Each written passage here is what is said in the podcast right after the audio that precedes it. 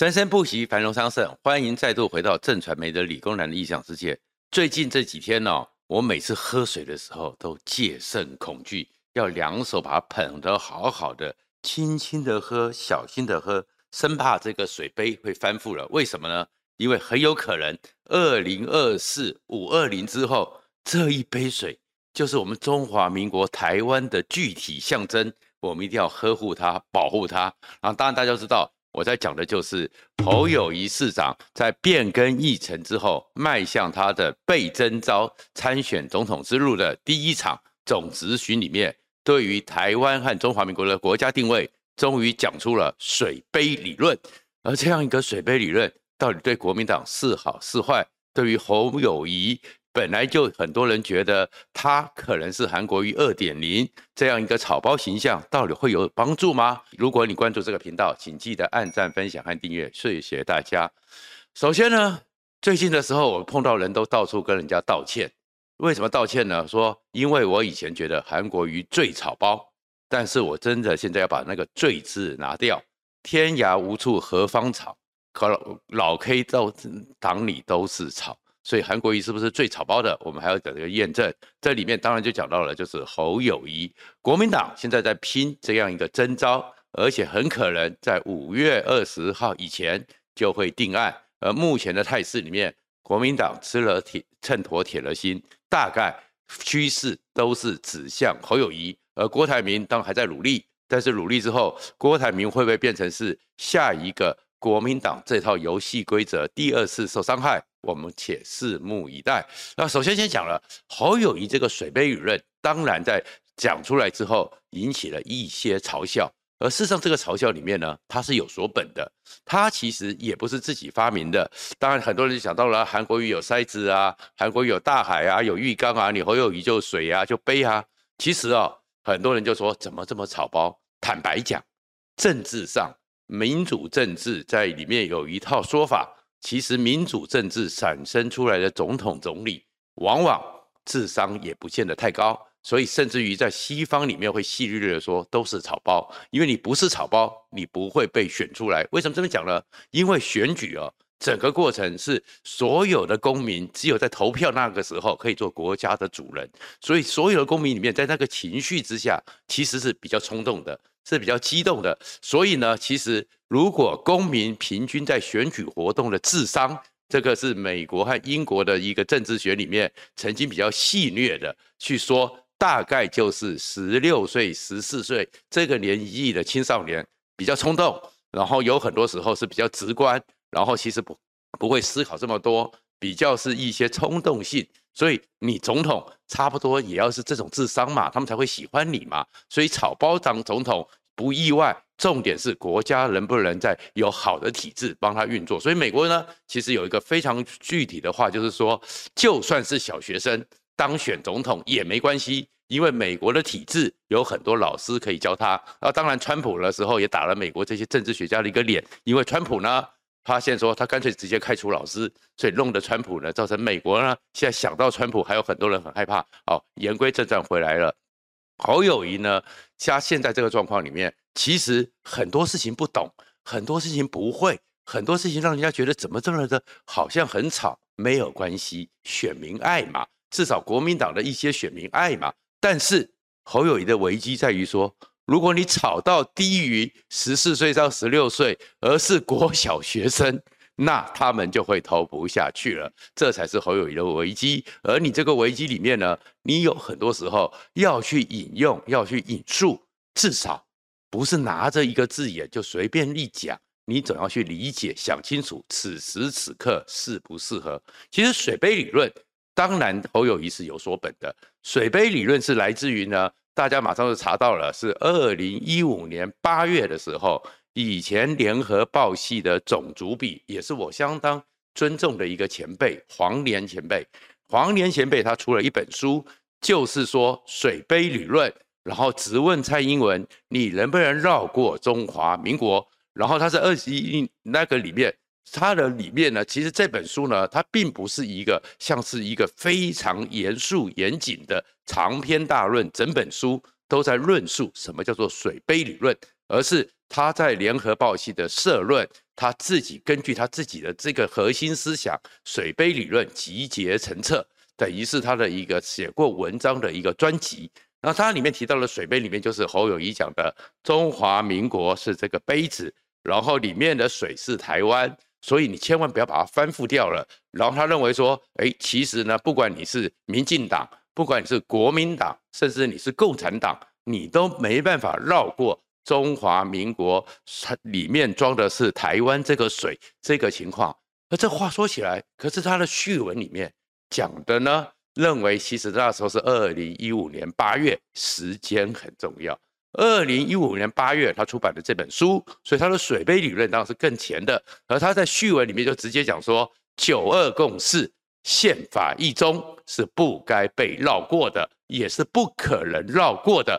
所以那时候他还特别提到说，二零一二年因为蔡英文不认同九二共识，所以败给了马英九。他认为说，你蔡英文要记得这样的教训，你不可能绕过去的。所以你呢，还是要从水杯理论里面想办法去符合他心目中认为的台湾和中华民国的定位所在。而且他在书里面也讲了一个大家都讲到的，其实他是有个读书人非常认真，他也讲了，其实九二共识就是两千年的时候苏起的苏自己苏起发明的，在孤汪会谈一九九二年当时并没有九二共识这个名词，其实从他书里面也可以看出端倪。那问题是今夕是何年？他那本书是二零一五年的八月，可是二零一五年后面在那本书出来之后。他的书里面竟没有去观察到这些年来国际和台湾的剧烈变化。譬如说，马习会在二零一五年的年底，他没有发现；而在马习会里面，所谓的九二共识就被切割掉了一半，只有一个中国，而各自表述消失了。至少在国际舞台上，在马英九的嘴巴里面消失了。而二零一六年。蔡英文绕过了九二共识，而得到了台湾人民的认可。蔡英文六百八十九万票对上国民党朱立伦三百八十一万票大赢，而且这个六百八十九万票跟马英九最高峰的票数是一模一样。那怎么讲呢？后面国际形势更多的变化了。二零一五年之后，中国在南海开始填海造陆。造成了整个印太地区充满了压力，跟周边的东南亚国协、菲律宾、越南这些国家，他们都感受到中国扩张的压力了。而在此时同刻，美国奥巴马总统开始喊出：美国因为在二战之后重心放在欧洲，然后波斯湾战争之后重心放在中东，现在美国要重返亚太，所以国际的情势。都已经不一样了，而在那个时候，美国还相信整个中国会跟第三波民主国家一样，当经济改善的时候，政治可能就会比较朝向现代化、和平演变。但是习近平已经开始着手对内肃杀之后，着手要打破邓小平规定的连任制，成为一个永久的领导者、永久的国家领袖。这个东西走向了是专政，那美国才发现。和平演进这条路是行不通的。之后还发生了更多的事情。接下来的时候，二零一九年的时候，习近平更是直接的台中“一国两制”台湾方案。然后呢，香港的跟中英协议被中国直接说叫做历史文件，直接撕掉。五十年不变之后，整个香港几乎所谓的那个当时的五十年不变。中英协议直接被撕毁，所以爆发了反送中。而台湾这边呢，也因此呢，哎，出现了原来有韩国瑜，然后韩国瑜发大财，台湾人民基本上选票是告诉你说，多数人无法接受，所以蔡英文用八百一十七万票再度击溃国民党这样的论述。可是后面有很多的变化，这个变化里面，杯子理论，你是不是还跟上这个时代？其实绕过中华民国，基本上我们刚刚讲这个过程，就是北京，北京中中南海一再的否认中华民国的存在，而且越讲越直接。所以你黄年这套理论，你认为说北京还有机会吗？还有尊重你所谓的一中两岸宪法一中吗？没有这回事，他根本就是认为中华民国不该存在。你只有你是中华民国派的，当然他就把你定位是台独或华独。那至于台湾本土的，就叫台独，都是独派。A 型台独，B 型台独，谁绕过了这个水杯？还是中南海？然后至于民进党的蔡英文，他有绕过吗？蔡英文反而至少在台湾的各种民调里面，多数人是支持的。他想到了一个，哎，就是这个水杯理论的一个可以让大家认可的两岸的一个现状。这个现状就是中华民国台湾。中华民国台湾，而到到后面的时候，更明确的是中华人民共和国和中华民国从一九四九年以来互不隶属。那这样一个论述，基本上你看到都是得到了七八成以上台湾民意的认可，而这样的认可在国际上也形成了一个新的认知。这个认知就是连美国国务院从也明确的讲出。美国认知的一中政策是中国宣称台湾是它的一部分，美国知道了，但是美国也认知到，一九四九年以来两岸互不隶属，所以中华民国台湾这样的一杯水，不需要你在八年后还在谈一个这么老旧的问题，这个时候侯友谊你就会变成笑柄，而这个笑柄却会是国民党这个整个要推出来的。总统参选候选人，所以其实我们现在会看到是，如果国民党还真的完全押宝于侯友谊身上，没有想清楚，然后让侯友谊这种囫囵吞枣、随便抓一点，然后就拿想来就是交差了事，侯友谊会必败，国民党会更惨，因为这里面最核心的问题不是他的论述，不是他的草包，而是他没有诚意。我这边呢要替郭台铭讲点话。郭台铭确确实实是政治上的新手，可是他的很多的说法，包含是什么？他当了总统之后，共机就不会绕台湾，都会成为嘲笑的话题。可是你至少看到，今天选举的时候，谁是老板？老板是公民。那如果你要人家要这些公民愿意把票投给你，你起码要有诚意。郭台铭的很多论述，大家觉得有状况。郭台铭的说法肉肉疼，讲不出重点，抓不到重点。你可是郭台铭有诚意，不管他是不是大家都知道，我相信他心里也知道，国民党就是要会做掉他。可是郭台铭还是像一个跟选民拜托办座谈会，到处去走，到处去阐述他的诉求，起码他叫做有诚意。那你侯友宜呢？你侯友宜只会说国家需要我。义无反顾，可是你谁告诉你国家需要你了？国家的主人不是你侯友宜决定，不是你身边的那些国民党的立委、国民党的县议员，就告诉你他们是国家。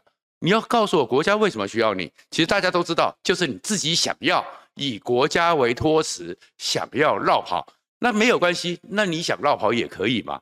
拿出诚意来。什么叫做诚意呢？你不懂。你就好好学，你不懂你就去拜托。你在国议议会里面，为了你，其实说实话，没有人那么关心一个台湾地方政府的议会总质询。可是为了配合你的时程，硬生生的用人数的优势强渡关山，提前一个总时询。至于总时询被提前之后造成多少荒谬事，我相信伟汉他们都讲了很多，不需要赘述。可是这里面，你对选民有诚意吗？你对四百万新北市民有诚意吗？你没有诚意嘛？然后当一个人家问你的时候，你就就呼隆两句答复过去，这叫没有诚意。什么叫做？请问你什么叫做一法三公报六项保证？作为一个总统，你当然要搞得很清楚啊。什么叫做美国的一中政策和中国的一中原则中间有什么不一样？